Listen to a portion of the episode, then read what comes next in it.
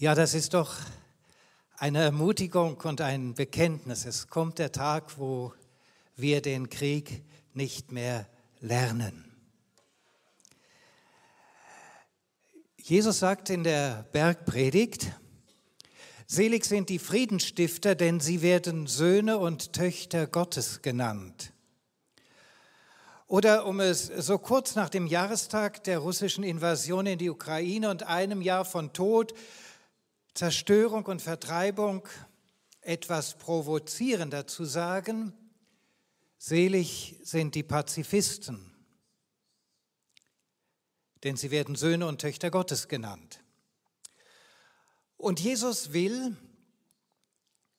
dass wir sein Wort auf dem Hintergrund vieler göttlicher Verheißungen wie diesem Predigtext hören und danach auch ganz aktiv leben. Wir haben eine dieser großen Friedensverheißungen der Bibel in den letzten sechs Wochen dreimal in diesem Gottesdienst gehört während der Predigt. Heute aber nicht aus Jesaja 2, sondern aus Micha 4.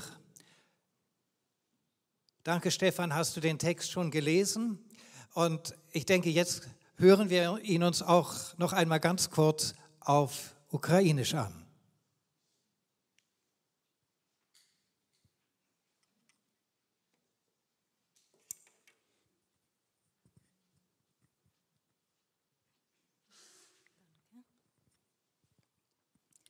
Наприкінці днів станеться так, що гора Господнього дому міцно утвердиться, як найвища з гір, підносячись над усіма пагробами, і потечуть до неї народи, і підуть багато народів, кажучи: Вставайте, підемо на гору Господню та додому Бога Якова.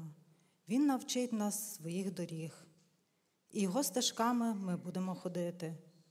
Бо з Сіону виходить наука а слово Господнє з Єрусалиму. Він встановить справедливість між багатьма народами і здалека докорятиме сильним народам. Тоді перекинуться мечі на свої на свої лемеші, а спаси свої на ножі обрізання. І не буде більше підніматись меч народ на народ, і не буде більше вчинятися війни. І сидячи кожен під своєю виноградною лозою та під своїм самоквітцем ніхто не сполохає його. Так, так уста Господа промовляють. Кожен народ ходить в ім'я свого Господа, а ми ходимо в ім'я Господа, Бога нашого, по віки віків. Данки.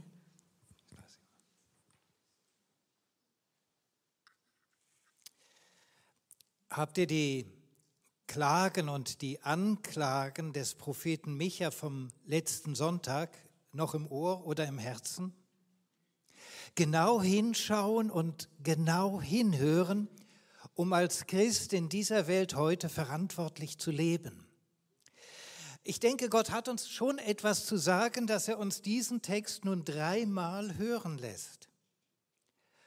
Und wenn ihr die Predigten der letzten Sonntage noch ein wenig im Kopf und Ohr und Herz habt, dann erinnert ihr euch auch ganz gewiss an die Ermutigungen, unseren Lebensstil in der Nachfolge Jesu zu überprüfen. In meinem Studium habe ich gelernt, dass der durchschnittliche Predigthörer am Montag noch fünf Prozent von dem weiß, was er am Sonntag gehört hat. Darum ist Wiederholung gut und wichtig. Und die tägliche Einübung und Wiederholung des Gehörten, der Versuch danach zu leben, ebenso wichtig. Also, nachdem Micha also seinem Volk das Fehlverhalten vor Augen geführt hat, zur Umkehr eingeladen hat und nachdem er sogar die Zerstörung des Tempels in Jerusalem vorhergesagt hat als letzte Strafkonsequenz Gottes, nun solch ein Heilswort. Die Völker werden den Krieg nicht mehr lernen. Es wird geschehen, denn Gott hat es gesagt. Es wird geschehen, Zion als höchster Berg. Natürlich wird sich der Tempelberg nicht auf 9500 Meter Höhe erheben, aber er wird ein Identifikationspunkt für die ganze Welt sein. So wie man das Matterhorn überall auf der Welt mit der Schweiz identifiziert, obwohl das Matterhorn nicht der höchste Berg der Schweiz ist, sondern die Tiefurspitze. Es wird geschehen, dass der Zion der wichtigste Punkt, der wichtigste Ort der Welt ist, auf den alle schauen werden und eben nicht Washington, Peking, New York, Brüssel, Moskau. Warum? Gott hat es gesagt. Es wird geschehen, dass alle Völker im Frieden nach Jerusalem kommen. Seit den Zeiten von Micha und schon davor sind Völker durch all die Jahrtausende nach Jerusalem gezogen. Assyrer, Chaldäer, Babylonier, Perser, Griechen, Ägypter, Seldschuken, Osmanen, Kreuzritter und so weiter. Und alle, alle sind sie gekommen, um Krieg zu führen mit militärischer Macht. Sie wollen diese Stadt in ihre Gewalt bringen. Aber es wird geschehen, dass die Völker aus einem anderen Grund sich an Jerusalem orientieren werden, denn Gott hat es gesagt. Es wird geschehen, dass wieder nach Gottes Wort und Weisung gefragt werden wird. Gott wird lehren und Recht schaffen zwischen den Völkern. Heute fragen wir in der Welt herzlich wenig bis gar nicht nach Gottes Wort und Weisung. In unserer Gesellschaft herrscht ein Lebensstil, der Gott nicht braucht. Wir leben so, als ob es Gott nicht gäbe. Und sollen die humanistischen Ideale der französischen Revolution bestimmen, Freiheit, Gleichheit, Brüderlichkeit, aber niemand erwähnt, dass die französische Revolution in einem Blutrausch untergegangen ist. Und niemand sagt uns, dass bereits in der Bibel das als Gottesweisung steht. In Gleichheit, Brüderlichkeit und Freiheit zu leben. Unsere Gesellschaft will die toleranteste und freieste der Welt sein und aller Zeiten. Aber was da an Toleranz und Freiheit eingefordert wird, gesteht man dem anderen nicht zu. Unsere Gesellschaft in den meisten Teilen auf dieser Erde lebt buchstäblich Gott los. Gregor Gysi, ehemaliger Kommunist und ehemaliger Vorsitzender der Partei der Linken in Deutschland, sagte vor einiger Zeit Folgendes. Er sei Atheist, aber er habe Angst vor einer gottlosen Gesellschaft, weil der die Solidarität abhanden kommen könne. Die einzigen Institutionen, die ihn für die Wertefrage noch relevant seien, seien die christlichen Kirchen. Und wenn Atheismus bedeute, gegen die Kirche zu sein, dann sei er kein Atheist sondern ein Heide, zu dem der Glaube noch nicht vorgedrungen ist. Dieser Mann sagt also, auch wenn er Atheist ist, er könne nicht auf göttliche Weisung verzichten. Er habe Angst, wenn es die göttliche Weisung nicht mehr gibt. Es wird geschehen, dass wir nach göttlicher Weisung fragen, denn Gott hat es gesagt. Wir beten um Erweckung, darum, dass Gott die tote Christenheit neu belebt, darum, dass es einen gewaltigen Aufbruch gibt und Menschen umkehren zu Gott. Und Erweckung beginnt zuallererst in meinem Herzen und in deinem Herzen. Es wird geschehen, dass wir nach göttlicher Weisung fragen, denn Gott hat es gesagt. Es wird geschehen, dass das Wort unseres Herrn von Jerusalem ausgeht. Das ist der Teil der Weissagung, der bereits heute erfüllt ist. Jesus ist das lebendige und lebenschaffende Wort Gottes. Das Wort, das an allem Anfang schon da war. Die Botschaft von ihm, von der Versöhnung, der Vergebung der Sünden, vom ewigen Leben. Die Botschaft, die sein Wort in diese Welt trägt, ist von Jerusalem in die ganze Welt ausgegangen. Das begann Pfingsten vor fast 2000 Jahren. Und um das Jahr 50 gab es Christen bereits in Korinth und in Rom, aber eben auch bereits auf dem indischen Subkontinent. Und dieses Wort, das Wort unseres Herrn, hat auch uns, die wir hier in diesem Raum sind, erreicht.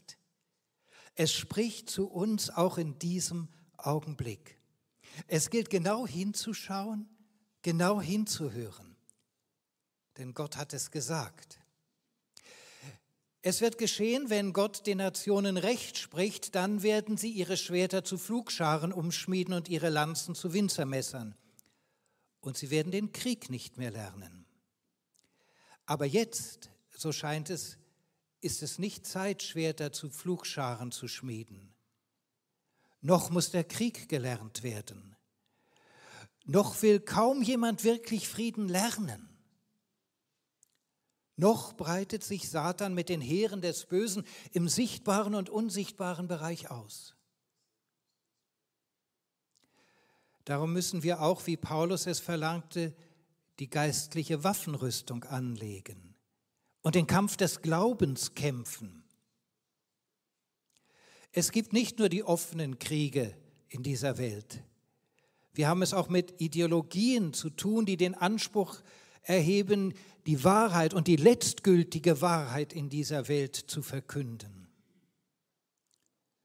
Und wir erleben leider auch in der christlichen Gemeinde, auch in den einzelnen Ortsgemeinden wie unserer, erbitterte Machtkämpfe unter dem Deckmantel der rechten Lehre, statt dass wir akzeptieren, dass all unsere Erkenntnis Stückwerk ist und das Erkenntnis aufbläht, die Liebe aber gegenseitig trägt und erbaut. Doch Gott wird uns dahin bringen, dass wir die Waffen vernichten und zu Friedenswerkzeugen machen.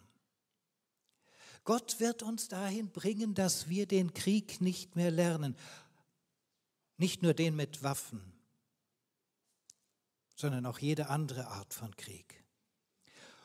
Und der Tag kommt, wo es kein Leid, kein Geschrei und auch keinen Tod mehr geben wird, denn Gott hat es gesagt.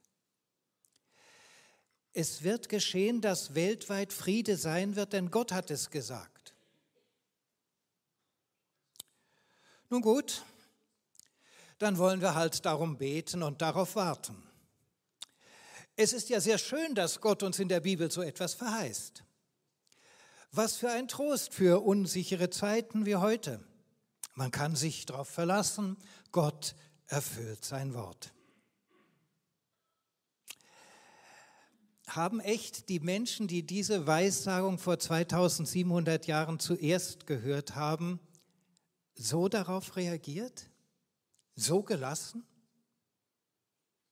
Und wir, wenn wir in Not sind, in Bedrängnis, wenn wir persönliche Probleme haben, ganz plötzlich Krankheit in unserer Familie ist oder Konflikte, wenn es am Arbeitsplatz nicht mehr zum Aushalten ist, wie würden wir dann reagieren, wenn man uns so ganz freundlich, leicht zynisch sagt, Gott wird es schon richten, glaube nur.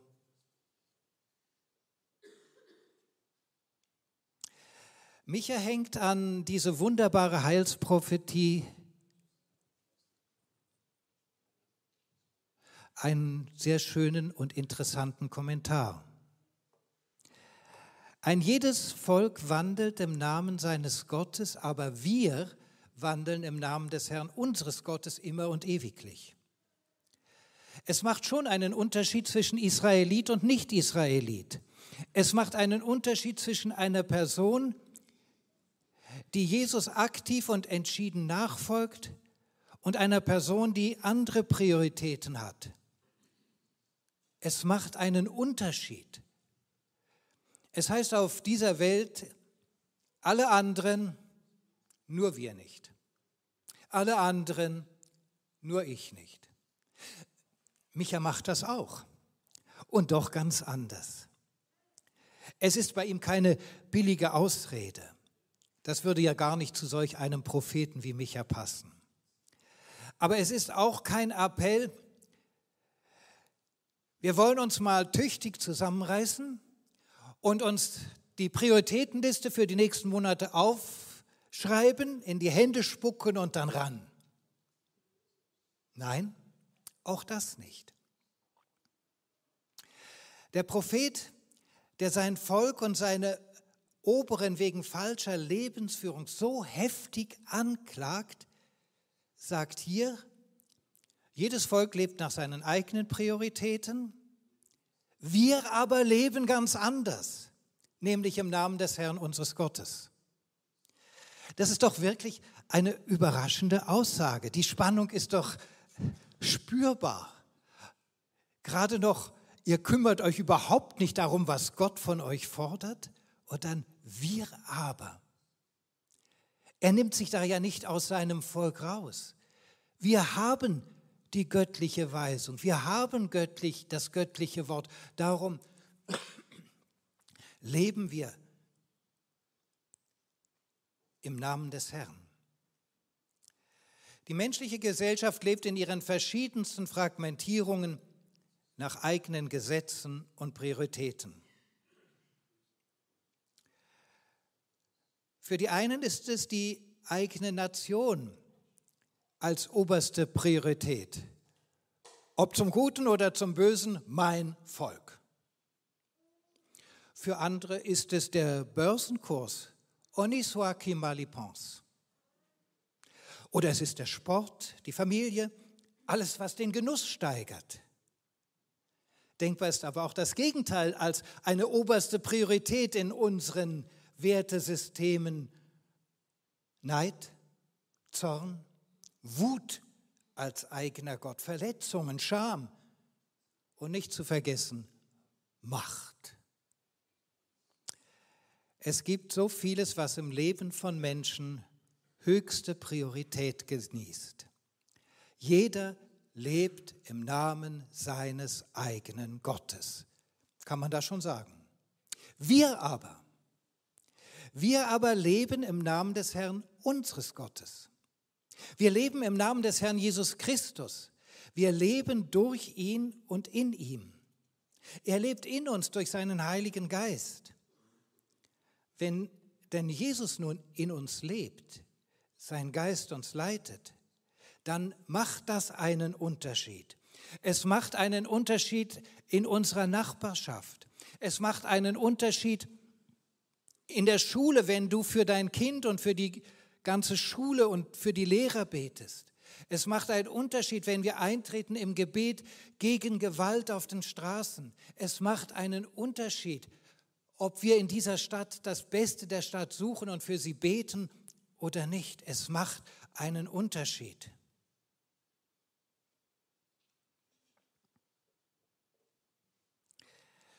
Vor zwei Wochen haben wir hier im Gottesdienst jenes Gebet gesprochen, das Franz von Assisi zugeschrieben wird, O Herr, mach uns zum Werkzeug deines Friedens. Da haben wir um etwas gebeten, was wir in Tat und Wahrheit schon längst sind. Seit wir Vergebung und Versöhnung in Jesus Christus erfahren haben, seit wir Frieden mit Gott haben, sind wir Werkzeuge seines Friedens. Gewiss, wir können den Krieg in der Ukraine nicht beenden. Wir können auch nicht den Konflikt zwischen Israelis und Palästinensern lösen. Ebenso den Konflikt in Nigeria oder im Sudan.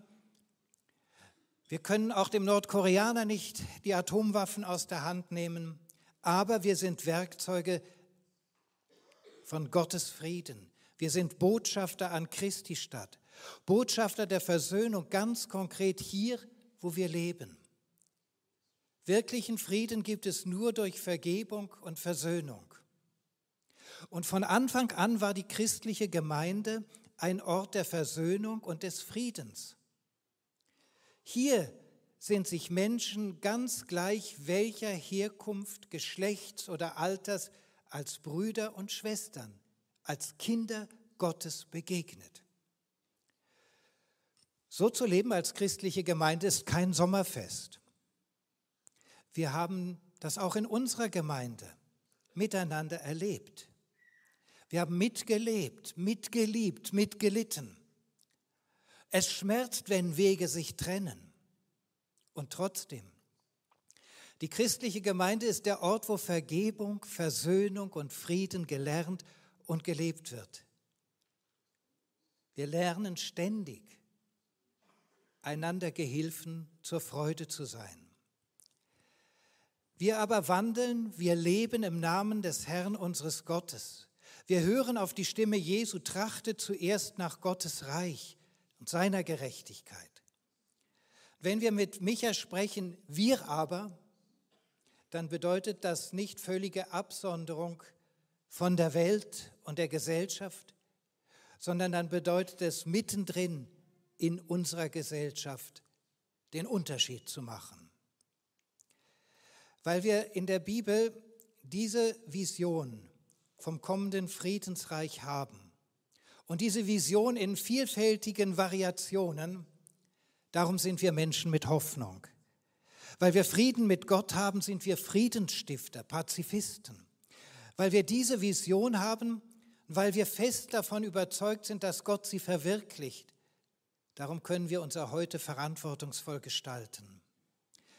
Weil wir diese Vision haben, weil wir ihm und mit dem Heil, im und mit dem Heiligen Geist leben. Darum können wir vergeben. Darum können wir versöhnen, darum können wir den Frieden lernen, darum können wir lieben.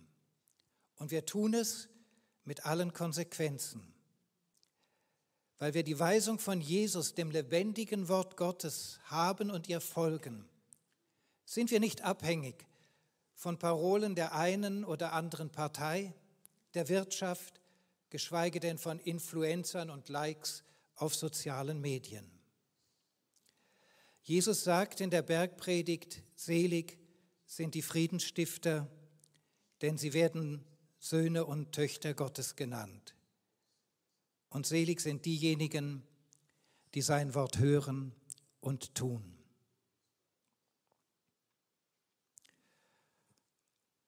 Jesus Christus, unser Herr,